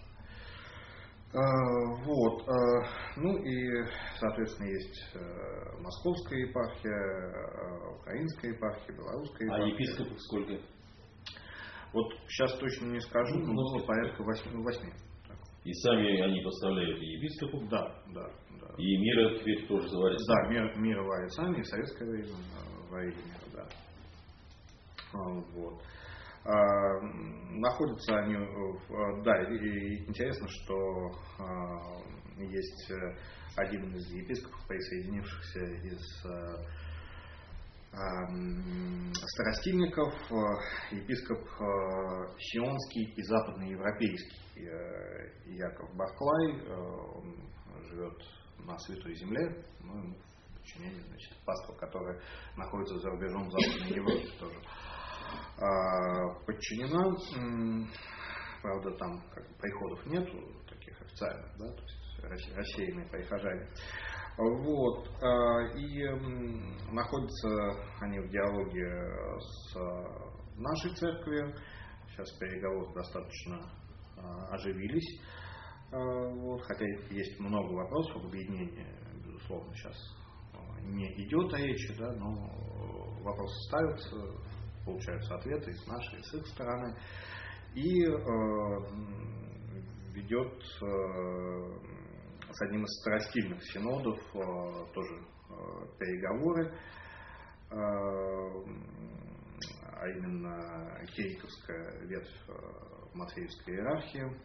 Вот, тоже достаточно длительный переговорный процесс. С московской патриархией вообще традиционно у РДЦ были хорошие отношения.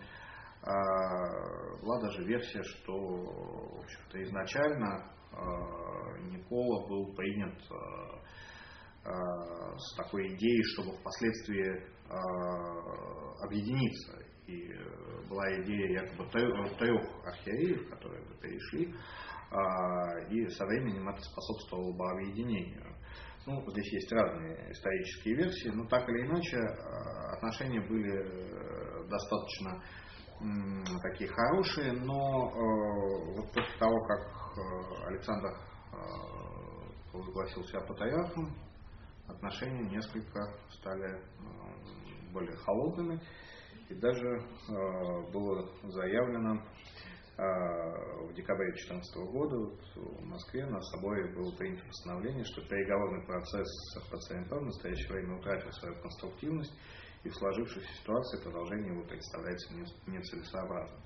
Ну, интересный момент, что когда поздравления да, идут, то есть э, э, обычно патриаршие поздравления, они идут под тем титулом, под которым себя как бы сам, са- сам иерарх себя осознает, да, патриарх Александр по-прежнему шлют архиепископу Александру, то есть не признавая его патриаршество.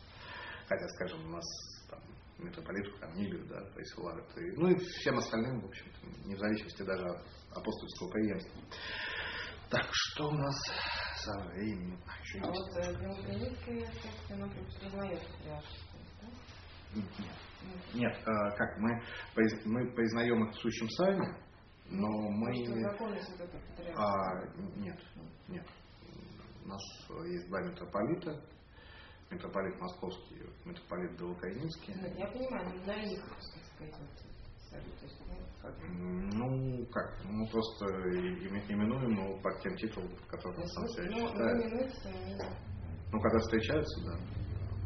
Не признавая как какой- какой-то сферы, сферы, ну, сферы, сферы власти. Да, ну, на ну, совершенно так же, как мы там э, обращаемся из уважения к э, какому-нибудь, допустим, католическому священнику, да, как к священнику, хотя мы даже не признаем его священство в силу того, что он обливает на крещенных. Да, то есть, э, вот. э, Можно вопрос? Я, может, не понимаю. Э, э, Насколько я понимаю, э, епископа поставляют несколько епископов, да? А Как в в этом случае ну, А, значит, э, что касается э, Русской Православной Старовеческой Церкви, то есть Белокаинской иерархии, мы об этом в следующий раз поговорим, там, да, там действительно а, был такой пример а, единоличного положения, как это, собственно, объясняется, а, какие примеры исторические есть, об этом мы поговорим. А что касается РДЦ, то изначально, изначально э, там два епископа, то есть Никола и Стефан, они ставили вот под Софией Ивлев, третий епископ, они его ставили. Правда, э, вот во время войны там, по всей видимости, все-таки единоличное положение было. Это, да. Но это, опять же, исходит из примеров, которые есть в истории, об этом мы в следующий раз можем поговорить. Вот. э, Ну вот, э, я так чувствую, время уже поджимает, а э, к, может быть, нам значит, с беспоповцами придется как-то в следующий раз э, разбираться. Но вот есть еще одно направление, которое, хотя по факту является беспоповским, оно э, на практике э, по э, своим первоначальным идеям и по происхождению является э, как раз э, происходящим от поповцев. Это согласие часовенных. Э, Вообще, сначала это отдельная беглопоповская группа, но э, особенно при Николае Первом, да, э, ситуация со священниками тяжелая, и э, священники, особенно которые были вне европейской, э, вернее, прихожане, которые были вне европейской части России, э, ну и даже на Урале, да, э, у них э, начинаются э, серьезные проблемы с духовным окормлением. А, Поэтому э, постепенно м, часть э, тамошних жителей присоединяется к единоверию. Не большая часть, но э, достаточно многие э, из купцов, скажем, кому нужно было спасать свои капиталы да, вот, э, в Екатеринбурге. А, а часть переходит к существованию без священников.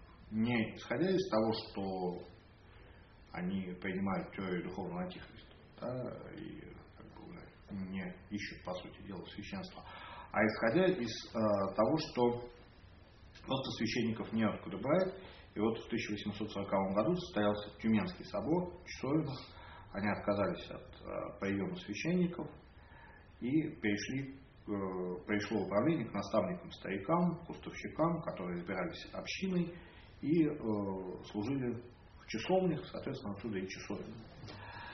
А, С появлением белоконинской иерархии определенная часть, конечно, ее приняла, э, вернулась к поповству, но это были все-таки далеко не все, э, поэтому а, стали существовать автономно.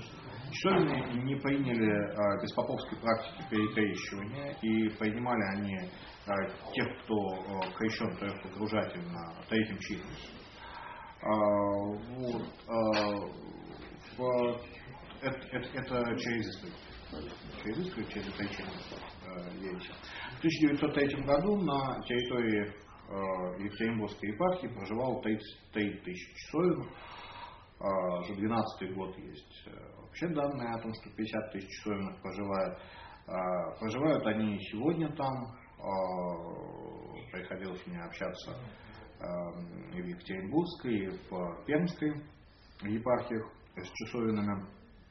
А, Надо сказать, что мы э, не так много о них знаем, да, они э, э, не так э, светятся на экране телевизора или где-то в СМИ, но на самом деле там есть очень большое молодежное движение, э, на Урале и отчасти в Сибири.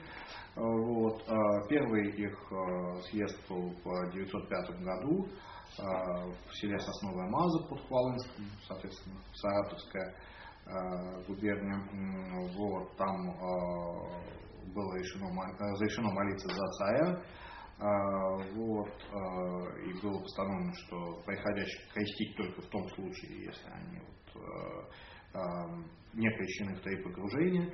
Простите, я сказал, пятый год, десятый год, да? Вот, и в одиннадцатом году в Екатеринбурге был, потом в двенадцатом году и в тринадцатом еще, значит, соборы. То есть очень активная была жизнь перед революции Потом э, часть э, ушла э, в леса, часть осталась, скажем так, их обычно делят на заводские, более крупные, либеральное направление такое, и сельское, более консервативное направление. Среди сельских там неприятие телевидения, радио, кофе, чая встречаются такие серьезные запреты, если говорить о состояние э, богословия, оно очень разное. То есть есть э, наставники действительно с очень хорошим пониманием традиции, а, в частности, э, те наставники, которые служат эм, в дубчевских скитах.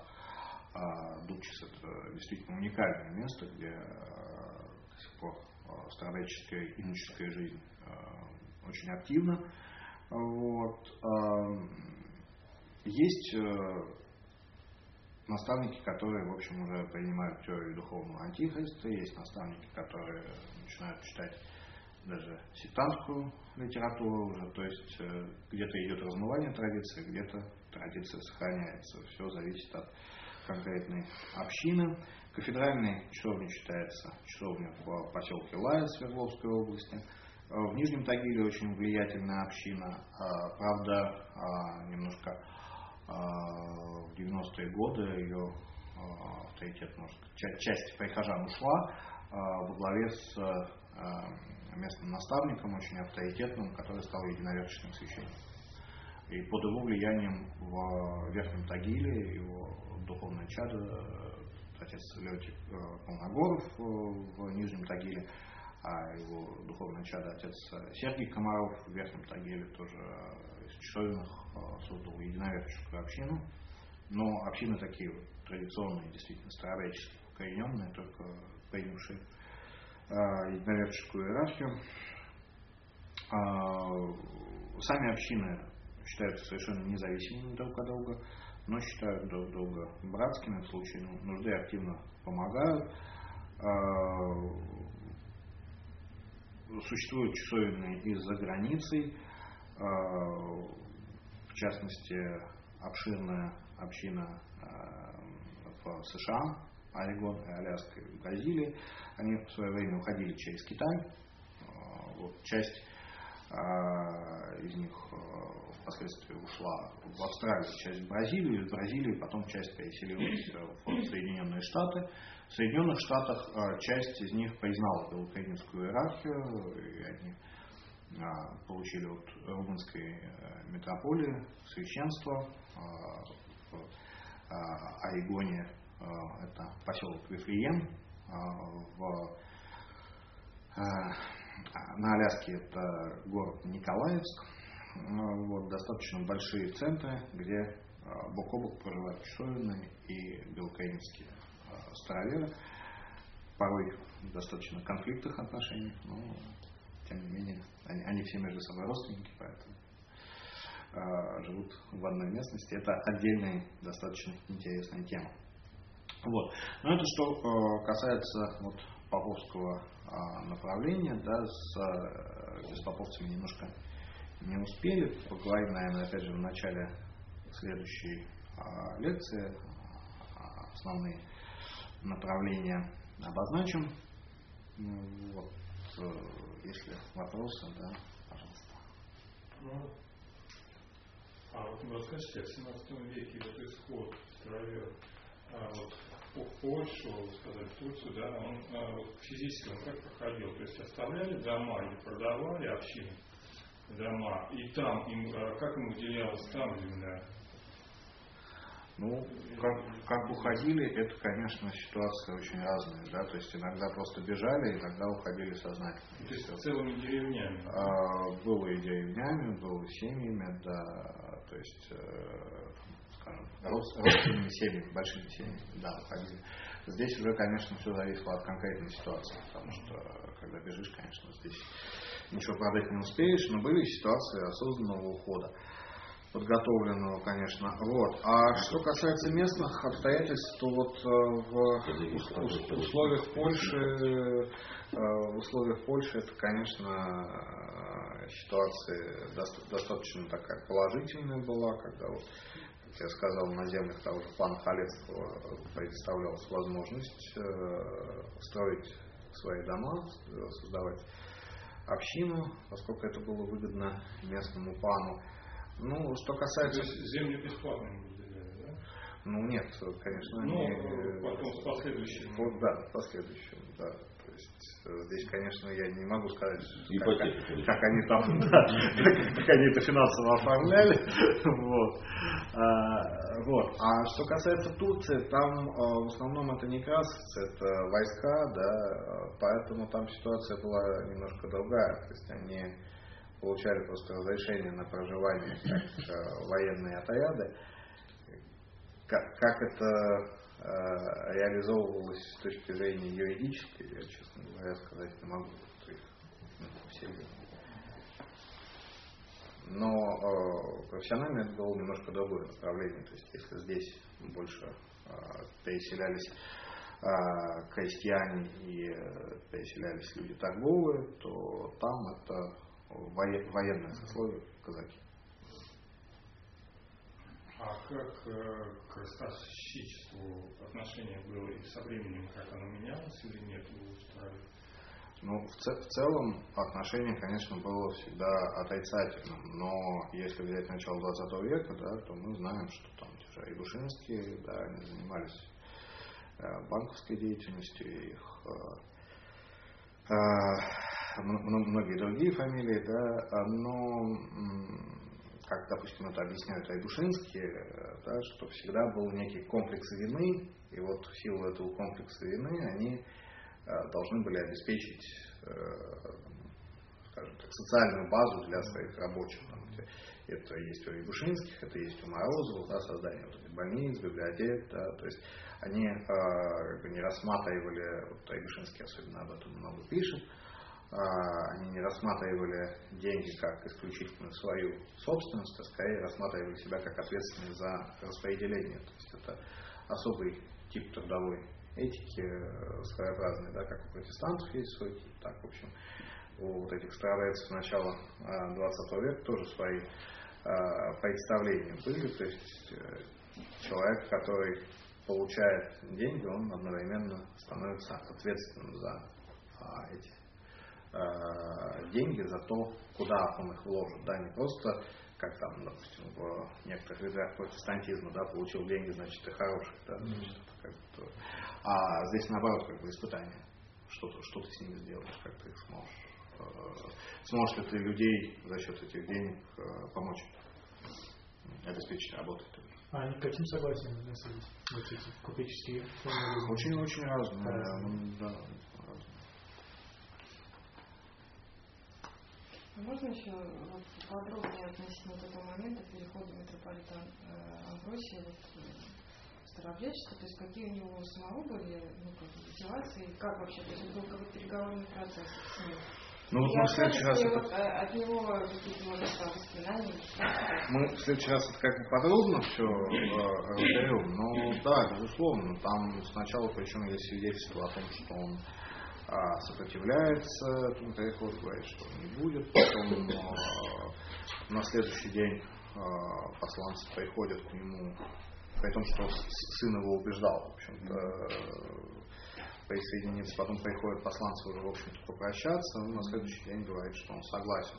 И там э, есть, э, ну, старобрядцы считают, что там явился святитель Никола, и поэтому он изменил э, свое мнение. Э, а что касается описания вот этих переходов, там достаточно много воспоминаний свидетелей, которые отчасти хранятся, отчасти были опубликованы в трудах Субботина, такого миссионера известного. Субботин вообще очень такая парадоксальная личность. Он опубликовал документы, которые в результате сегодня служат источником для старобряческой истории, и старобрядцы э, в свою, в свою сторону интерпретируют, а, а он их э, публиковал для того, чтобы обличать старобрядцев. Вот такой парадоксальный персонаж. Ну, хотя бы он как раз житие опубликовал, и тут же один из э, архиереев э, православной российской церкви сказал, какой замечательный литературный парень. Субботин чуть не провалился. Он его опубликовал как вот обличительную, смотрите на фанатика. Вот. А что касается некоторых документов, они есть в Ленинской библиотеке в отделе рукописи. Ну, это не воспоминания самого митрополита, а он сам, сам, сам он не писал, да, но это переписка с его канцелярией, переписка его сына. А его... тоже а, нет, сын был не в Сане. А у них были какие-то то есть, взаимосвязи, почему он его уговаривал? То есть они как-то... Ну, они вместе жили. Нет, я имею в виду связи с старообрядцем. Нет, нет, нет, нет, нет, нет, нет, ну просто Георгию понравилось, там, Амбросий сомневался, да, туда. Потом, кстати, у Георгия там наоборот, сомнений, но что ну, там тоже, там тоже не совсем ясный момент, на самом деле, почему он изменил свою точку зрения. Вот. Э, ну, нет, он никогда не противился старобрядцам ну, как церкви. Я имею в виду, что до появления вот этих переговорщиков или кого-то, они не были знакомы. Ну, нет, нет, нет, нет. Какого собственного нет, такого нет, нет.